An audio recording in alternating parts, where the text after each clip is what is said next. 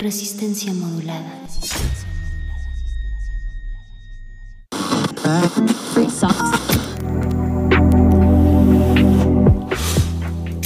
¿Somos iguales o nos parecemos? o nos parecemos? Hay más que piensan como tú. Pero no lo piensan como tú. ¿Qué vamos a ver? ¿Qué estás escuchando? ¿Cuándo me pagan? ¿Cómo lo ¿Por dónde nos vamos?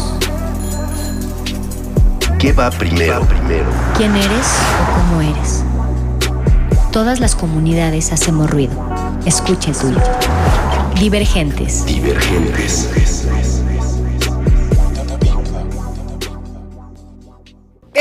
Divergentes, muy muy buenas noches. Gracias por sintonizar Radio UNAM cada jueves donde nos reunimos a través de estas frecuencias a hacer ruido y compartir micrófonos con las mentes más chidas creativamente que nos inspiran y que también aderezan la noche del día de hoy compartiéndonos ese chip como inspiración de nosotros mismos. Les voy a dar un adelanto en lo que van sintonizando el día de hoy. Se encuentra un cantante, compositor y productor chileno que nos va a hacer arrancar motores con una rolita preciosa que la verdad queda muy ad hoc en estos días. Vámonos con El calor nos confundió de fármacos en lo que te alistas y escuchas esto con un tecito en esta emisión, en lo que cenas y te acomodas y nos cuentas qué es lo que estás haciendo. Y bueno, pues divergentes, todos hacemos ruido, vámonos con esa alta rola, vámonos. Diver- Divergentes. Antes de hablar y que vuelvas a gritar, el calor nos confundió. En el mismo lugar donde tus labios se ven felices, seguirás borrándote. Y ahora quiero encontrarte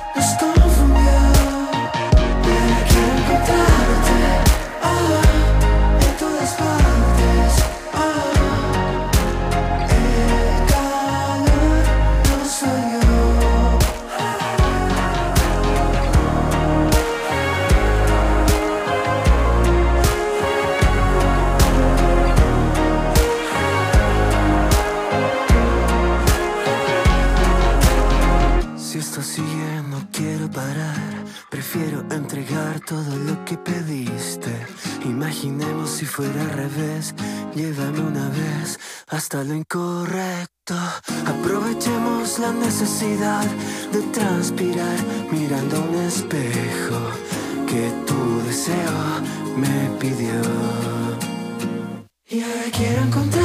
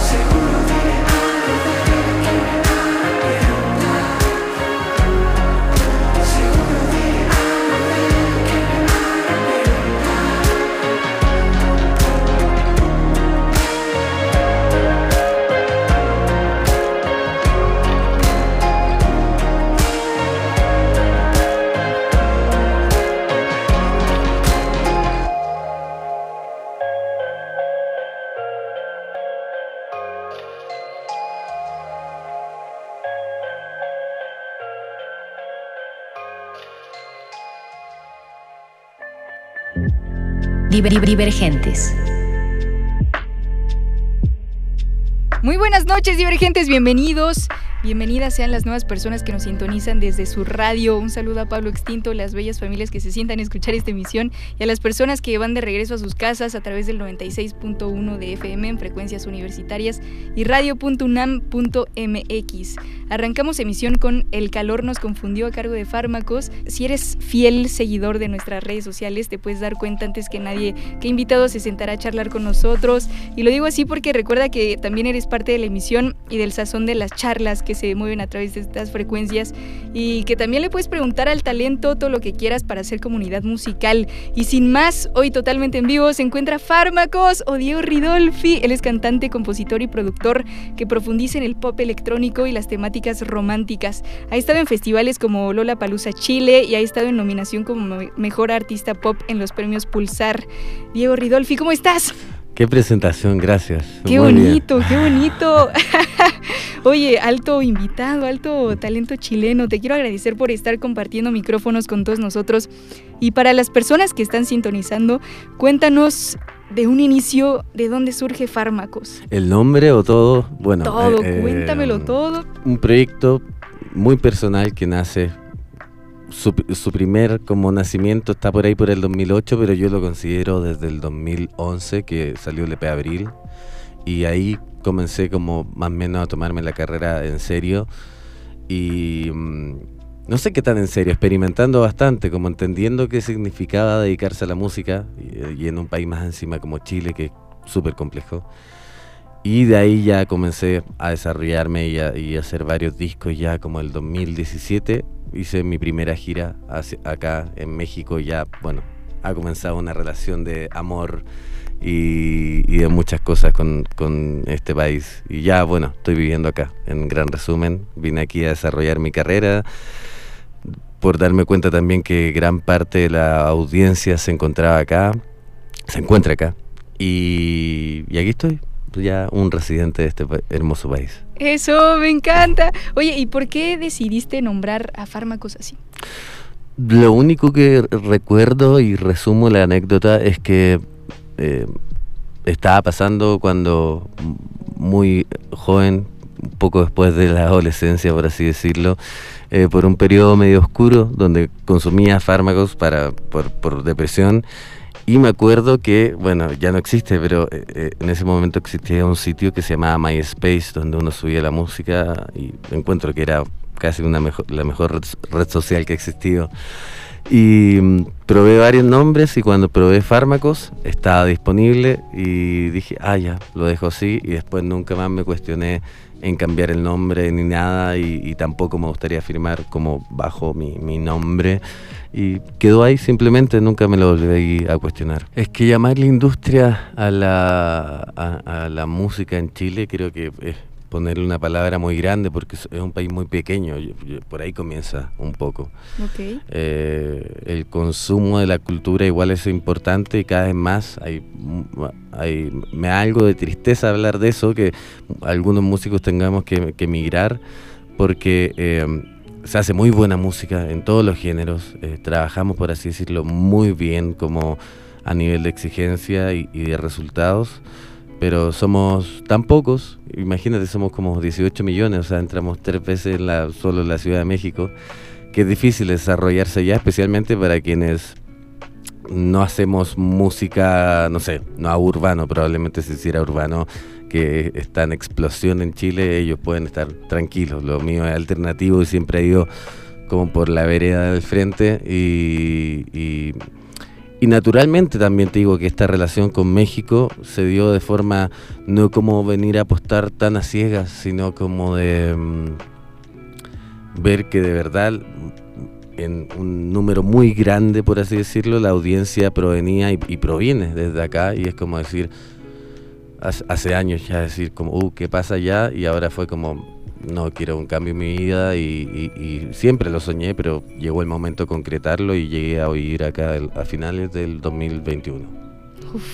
Oye, y la otra vez justo estábamos comentando con las Yorca, ¿no? Y nos decían que México les parece un país como mm, que les encanta escuchar propuestas frescas, ¿no? ¿Qué es lo que más te gusta de la industria en México? ¿Qué hay? ¿Qué encuentras? Siento que hay eh, bastante espacio. Eh, también hay bastante gente haciendo música, entonces destacar entre tantos también puede ser un poco complejo, pero siento que hay espacio para más géneros, más estilos, especialmente eh, con la música que, hago y, la gente acá es muy apasionada también, em, tanto en shows pequeños como en shows grandes, como e, esa pasión que he recibido, ese amor, eh, no la he visto en ningún lado, entonces siento que hay, son muchas cosas como la cantidad de gente que son ustedes, los millones de, habitantes que son en México, el cómo consumen también la cultura y el fanatismo que tienen, al menos yo lo vivo así personalmente, eh, por la entrega que tienen hacia, hacia lo que hago.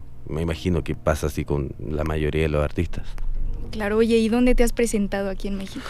Uf, tengo aquí mi torpedo, pero hemos hecho bastantes ciudades. Eh, comenzamos haciendo primero como varios lugares de, Estado de México, hicimos Cotitlán, hicimos Texcoco, ya, ni me acuerdo de tantos porque hemos hecho varios. Eh, el fin de semana pasado estuve en, Tijuana, después en Mexicali, eh, hemos estado...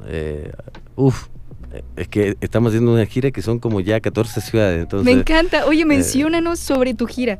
Ahora, ¿Qué es lo que viene? Lo que viene lo tengo aquí anotado. Bueno, mañana nos vamos temprano a Monterrey, el viernes, mañana viernes tocamos en Monterrey. El sábado tocamos en Torreón, va a ser primera vez que conozco Torreón también. Eh, luego ya nos detenemos un poco porque hemos tocado casi todos los fines de semana seguidos dos shows, un ritmo que de hecho nunca había tenido tampoco en, mi vida. Ya el 14 de julio Vamos a Querétaro el 15 de julio, al siguiente día en León, eh, luego el 2 de septiembre en Puebla. Y ya para cerrar todo esto y el show más importante de, mi vida hasta ahora es en el Lunario el 1 de octubre para invitar a toda la gente que está escuchando obviamente de, bueno, de Ciudad de México y sus alrededores, aunque he visto algunos shows que ha viajado gente de otras ciudades para venir a ver un show de fármacos. El 1 de octubre en el Lunario va a ser el show más importante de mi vida hasta ahora.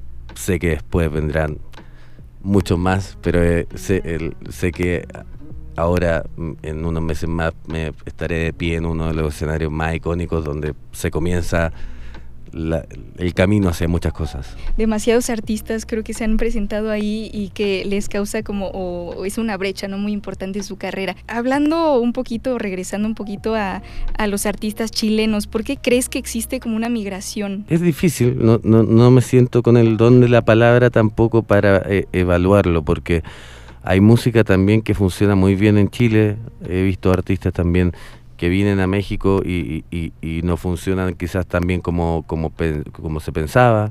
Eh, yo tampoco tengo el don de la palabra, aún estoy construyéndome acá, no, no estoy hablando desde un pedestal o desde un altar, sino como desde... Estoy comenzando a desarrollar mi carrera acá de, forma eh, concreta.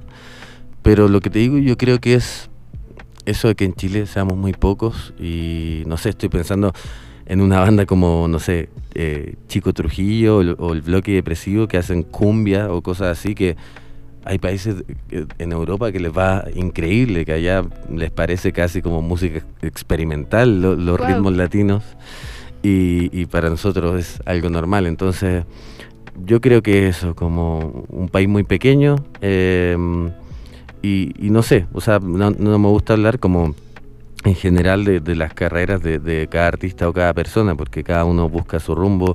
Hay artistas que vienen a México de gira y es suficiente para ellos. Para mí implica muchas cosas personales, como que siempre tuve el deseo de irme de mi país, eh, calzó con México, que se dio de forma natural. Y siempre digo, es como, para mí siento que es como una misión hacer música, es como lo que me ha traído los mejores momentos de mi vida y siempre digo, a donde me lleve la música. Por ahora me trajo a México y si tengo que estar acá para siempre, lo estaré. Claro que sí, aquí estamos como súper contentos de que estés y que eh, te encuentres en cabina con nosotros. Oye, ¿y vamos a poder escuchar las canciones míticas de fármacos en el lunario? Va a haber de todo, sí, lo que me piden los seguidores muchas veces que hay canciones antiguas que hace mucho no revisito, entonces van a estar ese día, eh, van a estar, va a ser un ciclo también de manual de una pérdida, entonces cierta importancia, pero lo más importante, creo yo, es que también va a haber mm, eh, al menos como tres canciones nuevas afuera, entonces va a ser un, recorrido muy importante. Eh, porque en los shows que he dado en esta gira eh, se, ha dado como hincapié especialmente Manual de una pérdida, que, es el disco que estoy promocionando, por más que ya está, ya salió una canción nueva que se llama Cómplices, del, que va a ser del cuarto disco. Pero el Lunario es un show que, claro, es como conlleva otra situación especial y para mí, lo, he dicho todo el tiempo, es como una celebración más que solamente un show que se suma a la carrera. ¿Cuál es tu inspiración ante todos estos éxitos? Eh, uf, eh, más allá de hablar de artistas, que podríamos hablar de, músicos y músicas y, de todo, me inspira mucho, creo que vivo la vida, eh, lo digo desde el sentimiento, como de una manera muy intensa y sensible. Y, suelo escribir desde ahí y suelo hacer música desde ahí. Suelo hacer también la música primero y luego las letras. Y creo que eso es lo, si te dijera más allá de hablar de, artistas, que también podríamos hablar, pero al final nace la música desde, desde esa emoción y desde esa intensidad. No, no, no, no, no busco hacer cosas suaves, por así decirlo. Me gusta que cada canción no, no sé, juegue a veces con algo muy sensual o a veces con algo muy romántico o a veces con algo muy del dolor o a veces muy desde el amor apasionadamente. Y eso, como que mm, eh, me gusta vivir y siempre he vivido la vida así como una manera muy intensa, como desde el sentir, no lo digo como de, rock and roll o de ser existencialista, sino como de que todo me sensibiliza mucho. Me encanta, me encanta que tengas esa sensibilidad. Y Diego, tú eh, eres de estos artistas que compone, que produce y que podemos escuchar las capas atmosféricas musicales increíbles, ¿no? La calidad de tu material. ¿Cómo es hacer esto tú solo o delegas hay cosas, Que, se ha dado especialmente en el último, bueno, en el disco anterior, Manual de una pérdida, y eh, el que viene, que trabajo con, para, mí, y, o sea, lo es, el mejor productor de Chile, que es Cristian Heine, que ha desarrollado, no sé si se te, ha parecido por ahí, pero no sé, de, Javier Amena, Jepe, Camila Moreno, Marineros y muchos otros proyectos que siempre le digo y, y pienso que sin él muchas cosas no habrían sucedido en Chile y por suerte también somos amigos, entonces entre los dos como que desarrollamos las, cosas, pero ya tenemos claros como los roles, como que él hace como una suerte como de eh, guía, por así decirlo, como de, orientador, de, consejero, y, yo me encargo más como de ejecutar la producción eh, en sí, entonces igual, claro, me llevo... Eh, la gran parte del trabajo, por así decirlo, pero tengo un compañero que me va guiando que tiene una experiencia y un talento incalculable e inmedible. Y, y sí, cada disco es un proceso muy intenso. Eh, por eso digo que casi nunca vuelvo a escuchar mi música después de sacar un disco, salvo cuando toco en vivo, obviamente. Pero no vuelvo a escuchar mis discos. Y, pero me gusta esa pasión, como te decía antes, como de, entregar tanto en cada canción y, y ser también medio como artesano, arquitecto, eh, manufacturador de, todo y no solamente de la música y de la letra. Claro, sino que hasta, no sé, que lo llevas hasta, negocios de la música, ah, ¿sabes? Como el marketing, como el estar aquí, ¿no? Promoviendo tu música. Y eso está increíble. Oye, pero también siento que cada disco tiene distintos tintes sonoros, ¿no? Siempre vamos a escuchar algo totalmente diferente, ¿no? ¿Qué podemos encontrar en esos discos? Eh, para mí es es como uno de los pocos manifiestos que tengo en, mi vida como músico, el, evitar por siempre, eh, tratar de no repetirme, el experimentar, jugar y tratar de tener una nueva búsqueda en cada disco porque si no, no, no me daría esa excitación o esa emoción que me da hacer música. Si me llego a repetir es por casualidad, no, no es intencional y, hay cosas que han funcionado de fármacos, hay, hay canciones, pero no, nunca he tenido la intención de decir, ah, esto funcionó, podría ser como seguir esa línea y es como, no, como prefiero siempre mantenerme en una exploración constante y espero que aquí hasta el último disco que haga mi vida eh, sea así y se pueda ir escuchando una evolución constante. Claro, se escucha y se disfruta también. Y ya saben, Fármacos Lunario del Auditorio Nacional, primero de octubre que aparte estará de gira en ciudades de México, ¿no? Como Guadalajara, Monterrey, Toluca, Tijuana, Mexicali, Puebla. Y bueno, para ir poniéndole sazón a esta plática y para ponernos en el mood y para que te animes a asistir al evento, vámonos con unas canciones. Y antes de irnos con esas rolitas, ustedes saben que este programa se encarga del apoyo a las mentes creativas, difusión a la industria. Y acá Violeta Torres les patrocina unas entradas para tu evento. Muy bien, obvio. Entonces, claro que sí, bueno, eh, solo dale a arroba R modulada y me cuentas qué es lo que más te gustó de esta emisión y te los llevas así de fácil. Divergentes, vamos a hacer ruido, vámonos con cómplices y despegarte de mí. Vámonos. Divergentes.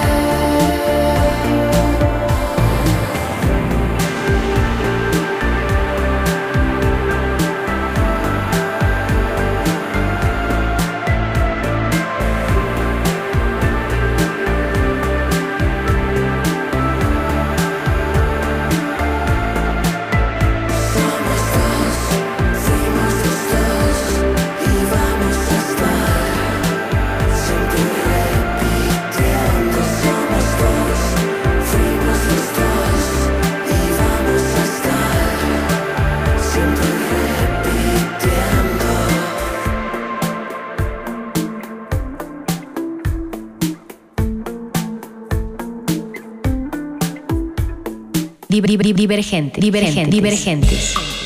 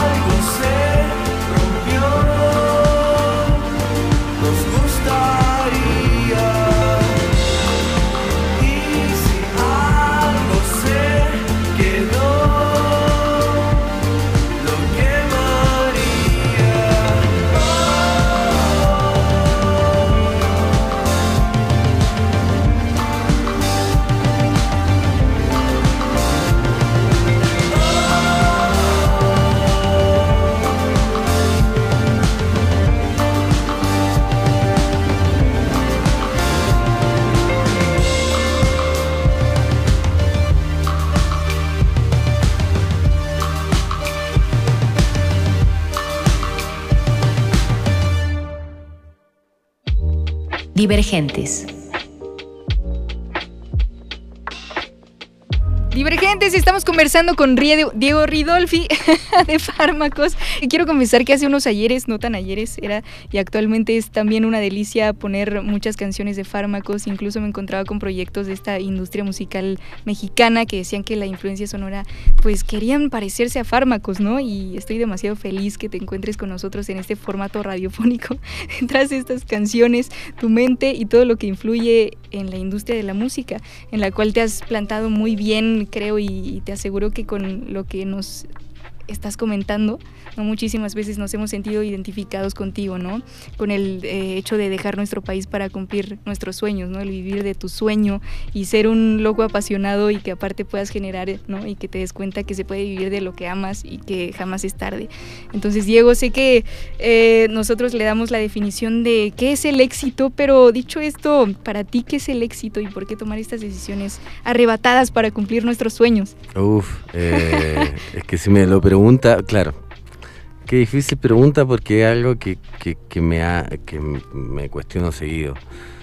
Para mí aún no, he llegado al éxito, digo, porque sé dónde puedo llegar y, sé, y como, como que se dice como de alguna forma, pero no, tampoco tan, tan así como de decretarlo, por así decirlo. Pero no es un decreto, es un sentir. Sé que puedo llegar mucho más lejos. O sea, por ejemplo, sé que el lunario es un comienzo de tocar para mucha gente más y ese es mi sueño y mi deseo en la vida. Entonces, pero sí a la vez me siento afortunado de poder dedicarme casi el 100% a esto, eh, de ir a veces a ciudades tan, no sé, el otro día fuimos a Mexicali ni siquiera sabía de, la existencia en el mapa antes de, esa ciudad y, y, ver que va gente a los shows y se sabe las canciones y todo, digo, sí, soy afortunado porque comencé a dedicarme a la música casi sin ninguna pretensión haciendo canciones cuando vivía en la casa de mi madre y, saber que las canciones han llegado lejos donde uno no puede medir eso y siempre digo, yo termino de trabajar en la canción, se libera y, jamás puedo decir esto va a ser un éxito o esta canción no sé cómo le va a ir porque no tengo cómo calcular eso. Entonces para mí hablar del éxito, si me lo preguntas, hay una parte de mí que sí se siente, no sé si exitosa, pero afortunado. Pero el éxito para mí eh, lo veo aún lejano de donde quiero llegar. Entonces creo que es algo muy ambiguo porque alguien puede hablar como del éxito, como de ser famoso. Y eso a mí no me interesa nada, como persona me refiero. Que, eh, lo que quiero que sea, comillas, famoso o muy conocido es mi música. Lo demás ser como una personalidad o algo así, no, no, no, no. De verdad que eso hago música porque para mí lo primero es la música y lo último es la música, incluso aunque haga videoclips o me tenga que tomar fotos, para mí lo que me importa es que la gente escuche las canciones que hago. Lo demás eh, viene de, Por añadidura. sí, y de condimento al lado. Entonces, por eso te digo, cuando uno habla de éxito, ¿qué, ¿qué, es al final? Y podemos hablar cinco programas de eso al final, de, qué se trata. En la emisión pasada conversábamos de las cosas que nos hacen humanos también, ¿no? Migrando a México, buscar esa nueva familia transformada en amigos y siendo valiente por apostarte a ti, ¿no? ¿Cuáles son algunos obstáculos a los que se enfrenta un artista independiente o un artista en la industria en Latinoamérica? Uf. Ya hablar de ser independiente... Eh, dinero. Eh, especialmente eso, o sea, yo creo ¿Cómo que gestionas a tu equipo, eh, eh? el dinero es tiempo de, trabajo. ya ser, imagínate, un artista independiente que hace música alternativa, que, que, que nunca ha estado como en la explosión o en la moda de algo, sino como he ido construyendo no sé, paralelamente cosas que a veces quizás tomo de ciertas tendencias y otras que están no tan en boga, por así decirlo. Y la dificultad yo creo, o sea, tener la convicción siempre de que para mí esto es lo que lo primero y último que voy a hacer siempre en mi vida y cueste lo que me cueste y, y eso es como casi un voto religioso por así decirlo entonces por suerte y, siempre hay una de las cosas muy lindas de fármacos es que en el 90 9% de su existencia se ha rodeado de muy buenas personas y de muy buena gente. Y me, siento muy afortunado de eso. Entonces, lo de forjar equipos y todo, se ha dado en un trabajo con el tiempo, hay gente que ha llegado, como no sé, menciono acá mis compañeros de Hits Futuros que llegaron a buscarme ellos, a mí yo no lo fui a, buscar y, hemos trabajado cosas hermosas. Lo mismo en Chile, tengo un equipo muy, muy lindo también. Y, así, creo que las dificultades eh, están siempre, lamentablemente, en, que todo se trata a veces como del dinero un poco y, también de que eh, al no estar haciendo cosas de moda te cuesta remar un poco eh, como la, promocionar y hacer cosas así, recorrer un camino distinto, pero que lo agradezco igual porque el público que me sigue y, y que va creciendo es como fiel, como que está desde hace años escuchando desde los primeros discos hasta ahora, entonces es otro camino que quizás es más largo, pero lo que se cocina lento se cocina bien. Claro, y me encanta. claro, ir en el camino y, y, no dejar nada. Oye, si te hubieran dicho cómo es la industria, cómo es que te hubieras preparado. Lo hubiera hecho igual. Como te digo, para mí, alguna vez me acuerdo que mi padre, que se resistió en un momento y, en que fuera músico y ahora es mi fan número uno prácticamente, bueno, como toda mi familia, mi madre, mi hermana y mi abuela y todos. Cuando le dije que quería ser músico y me dijo, ¿y cuál es tu segunda opción? Y yo le decía, música, la oh. música. Y la tercera, música. La cuarta, música. Y como que era una intuición también. Yo cuando dije me voy a dedicar a esto, no, no era esas personas que andan con la guitarra en el, en, en el colegio, en la escuela, tocando canciones todo el tiempo, yo para mí era casi como una fantasía, como desear algo y, seguir una corazonada. He tenido un par de corazonadas en mi vida muy convincentes, como fue dedicarme a la música y también como venirme a México. Son como señales, como epifanías, por así decirlo, que simplemente suceden y, y, no te sigues a ti mismo. Y es seguir y también, no es ser cliché, pero creo que la vida es una y como no podría estar trabajando, cosa que me ha tocado en la vida y a veces me toca igual, trabajando en cosas que no me gustan, como creo que soy caprichoso y soy tosudo en eso y, simplemente me dediqué a, seguir algo que amo, pese al costo que, tenga que tener. Y, y claro, hay partes muy dolorosas quizás en el camino, otras que, uno aprende y otras también, como te digo, el sentirse afortunado de, de verdad, de hacer canciones y que la gente te devuelva un feedback de amor tan importante, eso es una fortuna que no, no, no lo podría medir ni con dinero ni, ni con nada. Es como. Es. Súper invaluable. Sí, me siento ya privilegiado, pese a que, eh, te decía, hablar del éxito para mí es lo. Llegar a tocar un día para miles de personas, y eso es lo que añoro. Em, y que ya lo has hecho, Nelo La Palusa. Sí, eh, has estado nominado en los premios Pulsar, que son los premios más importantes de Chile. Sí, eh, pero digo así como hacer show solo y digo, imagínate algún día poder llegar en México a 20 mil personas o más. Es como, si me dices, es como, me imagino logrando eso. Entonces, claro, ahora estoy en el camino, entonces cuando me suceden cosas... Eh, que marcan como, no sé, lo, eso que dices de las nominaciones o ir a un festival, el que sea, no me sorprende como no, no, digo tanto como, oh, fue un regalo de la vida, ¿no? Para mí sido una, algo que vengo construyendo de hace tanto tiempo que no me resultan las cosas que sean un golpe de suerte o, casualidad, no las veo así, digo, esto es fruto de un trabajo de años. Y trabajo orgánico también. Y trabajo orgánico y, y de la gente también que está alrededor mío. Claro. Digo, sabes que Radio UNAM es tu casa. Gracias, voy a venir una vez por semana. Ay, claro que sí. Este programa es una vez por semana. Entonces queda perfecto. perfecto. Oye, pues eh, es un gusto, ¿no? Para nosotros haber compartido micrófonos contigo. Eh, no puede ser ya, ya pronto si está acabando esta emisión, no puede ser, pero bueno, es increíble que puedas estar aquí, eh, ¿no? Contándonos lo que te mueve, ¿no? Y, espera y ansia del lunario del Auditorio Nacional. Tienes 210 mil escuchas en tus redes sociales, en Spotify, y las personas que quieran ponerse en sintonía con nosotros y ponerle carita a esa ¿podrías mencionarnos tus redes sociales, por favor? Bueno, no hemos mencionado el nombre hace rato, Fármacos, quienes están escuchando. Para quienes no conocen, eh, para mí lo más importante es recordar el 1 de octubre en el Lunario, eh, Ciudad de México, eh, vayan a ese show. Ya las entradas están disponibles en las redes sociales de Fármacos. Todas las redes sociales de Fármacos son arroba Fármacos, Fármacos con dos F en Instagram, Twitter, TikTok, Facebook, eh, en todo. Y bueno, la música obviamente disponible en todas las plataformas digitales.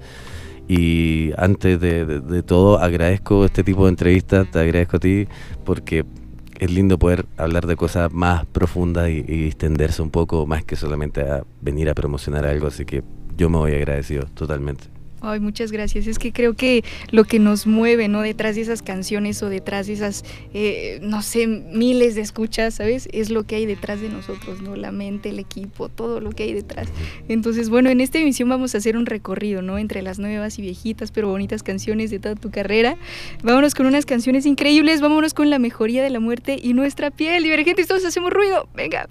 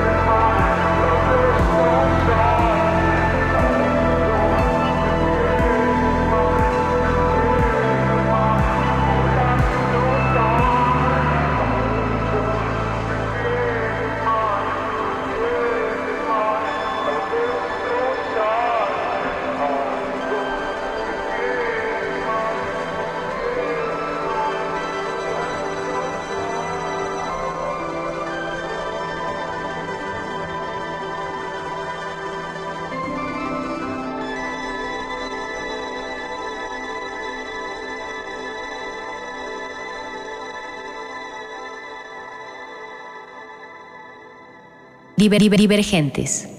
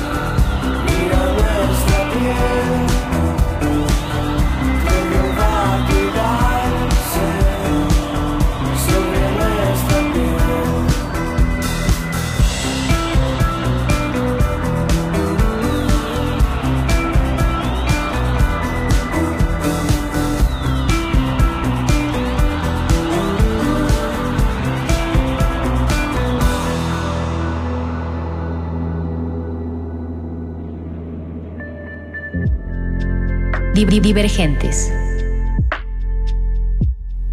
¿Por qué no estábamos grabando todo lo que estábamos comentando durante las canciones?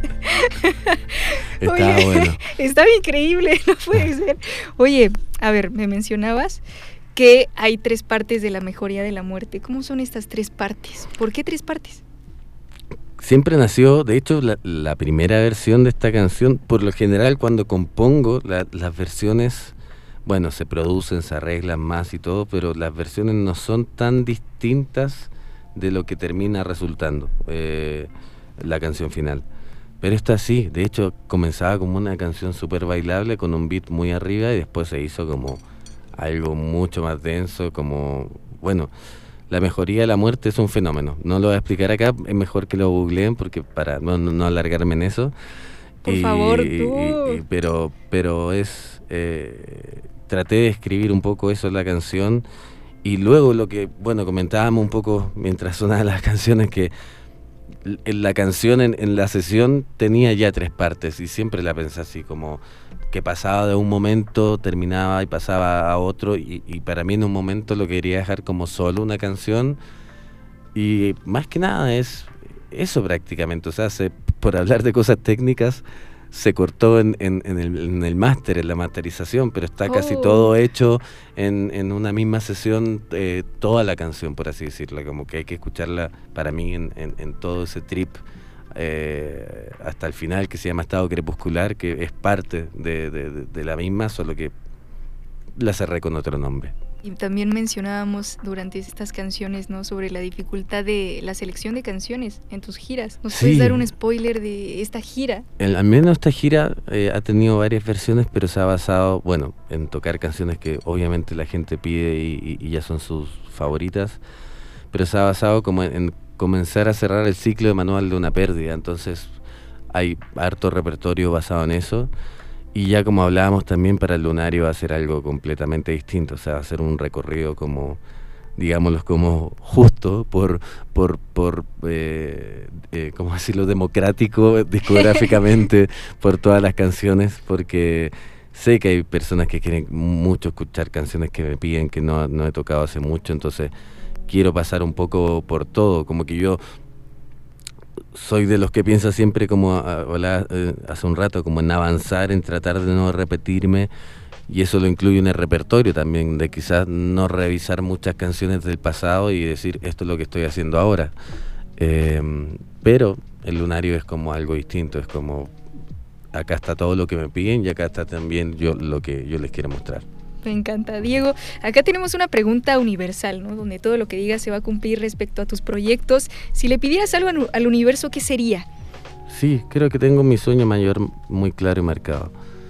Que música llegue a la, can- a la mayor cantidad de gente posible y, de verdad mi sueño, de, de- aparte de ese, comillas, éxito que podemos hablar y, y de tener algún día millones de escuchas en, en las plataformas, eh, para mí es eh, un día pararme en un escenario y que hayan miles de personas y que esas personas, esas miles, solamente me fueron a ver a, a mí, no, no un festival. O sea, obvio que quiero tocar en festivales, pero mi sueño más grande y que le pido al universo es que me lleve a tocar a miles de personas algún día.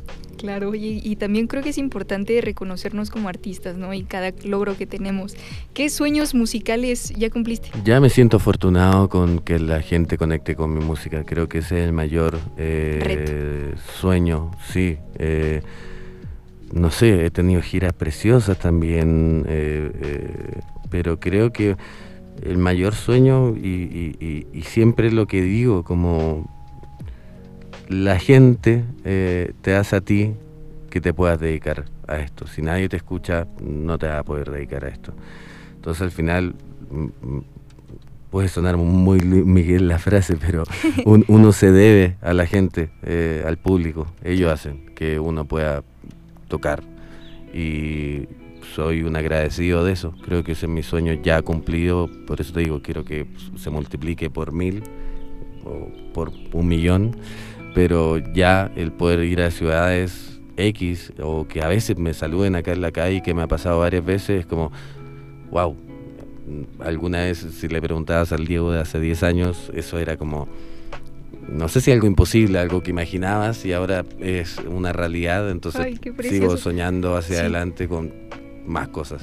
Oye, ¿y te acuerdas de la primera vez que te pararon en la calle? Uf, es que yo creo que comenzó... sentiste incómodo?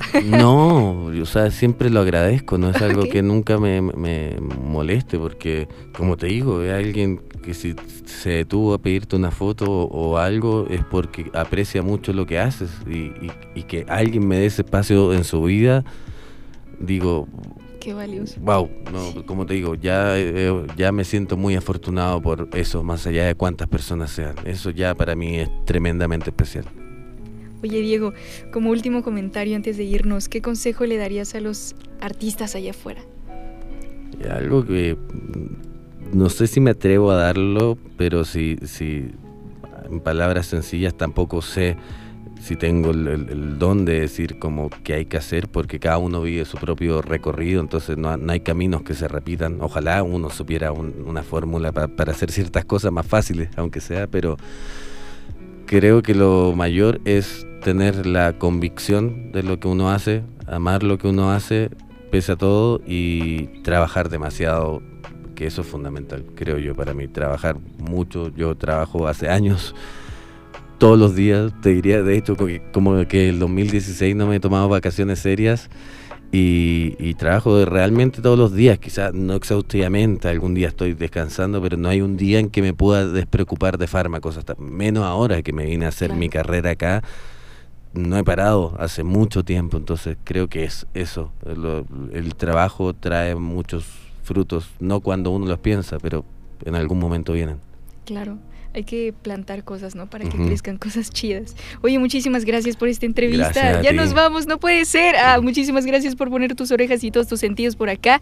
Recuerda que nos escuchamos cada jueves a las 9. Gracias por regalarnos un espacio bonito en tu día. Estás en Divergentes, donde todos hacemos ruido. Y recuerda, el lunario. 1 de octubre. Uf, ya, estamos listos. gracias, Divergentes, todos hacemos ruido. Vámonos.